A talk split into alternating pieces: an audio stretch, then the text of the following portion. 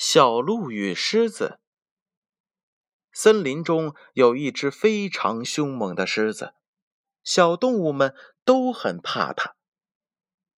这一天，一只小鹿对大家说：“我有个对付狮子的好办法。”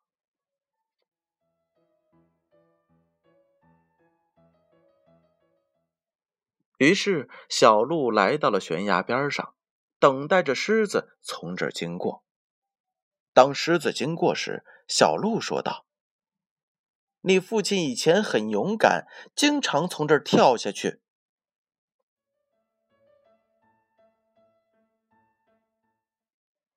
狮子听了小鹿的话，心里边是美滋滋的，果然是毫不犹豫的跳了下去。结果呢，摔死了。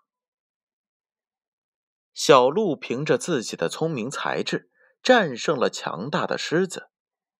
宝贝儿，当我们遇到难题时，只要多动脑筋、勤思考，就一定能够找到解决问题的答案。